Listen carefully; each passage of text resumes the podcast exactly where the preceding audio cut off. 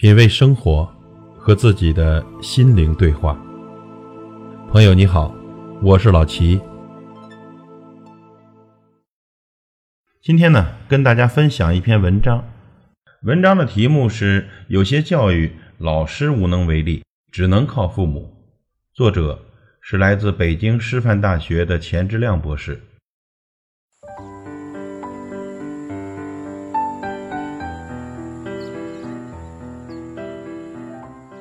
如果父母的教育不当或者缺失，那么再好的学校、再优秀的老师都很难纠正和弥补。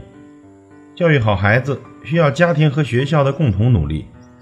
然而呢，在有些家长的眼里呢，从孩子上幼儿园的第一天开始，教育孩子变成了老师和学校的事情。其实呢，有很多事情老师也无能为力，需要父母亲自来引导孩子。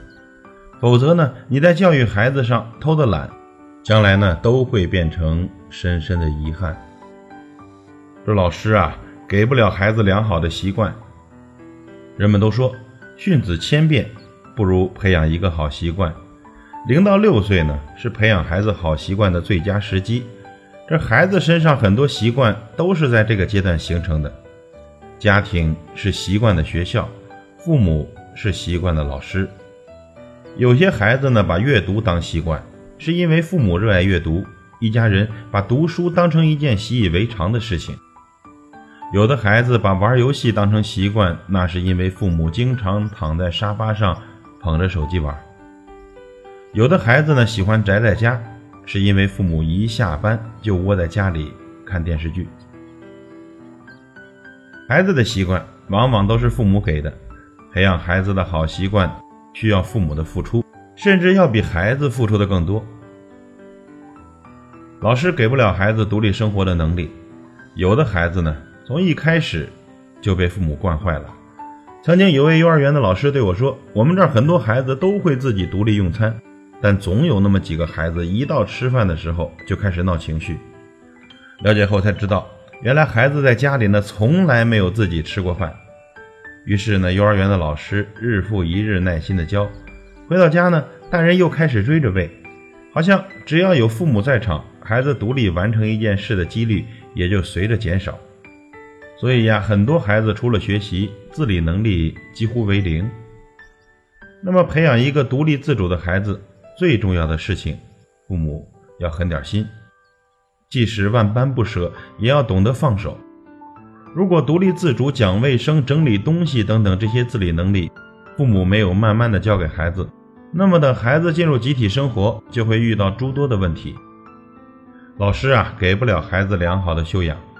现在的人喜欢将没有教养的孩子称作熊孩子，其实呢，没有哪个孩子生下来就是喜欢搞破坏的熊孩子。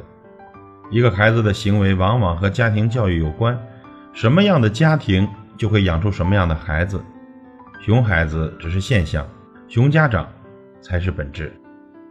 曾经在微博上看过一张照片，地铁车厢里，孩子把爆米花撒在车厢，父母跟孩子一起一粒一粒的捡起来。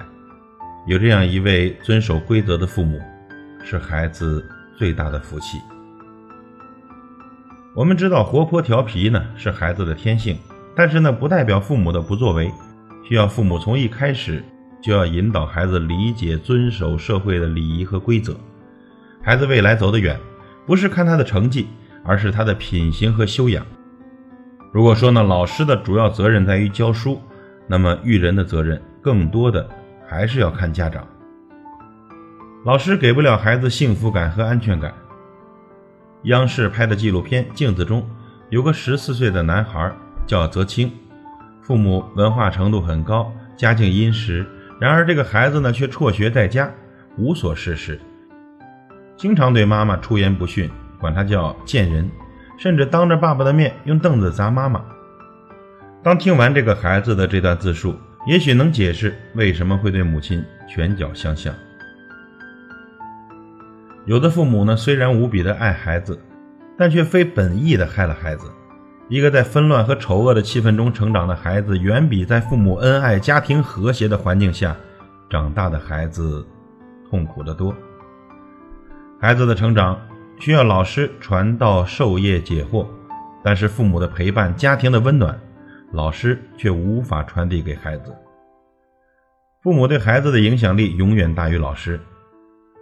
从孩子出生的那天起，家庭是孩子成长的第一环境，而父母呢，是孩子接触最多的人。最初的阶段呢，他们都是通过模仿来学习适应这个世界的。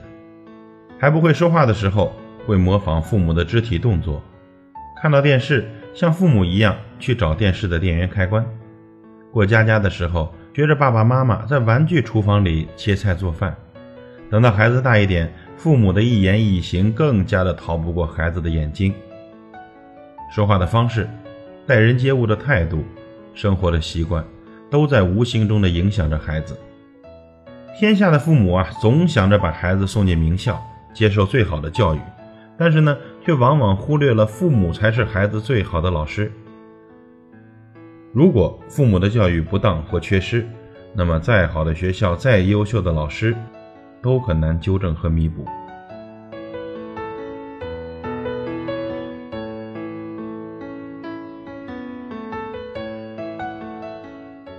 感谢您的收听和陪伴。如果您喜欢我的节目，请推荐给您的朋友。我是老齐，再会。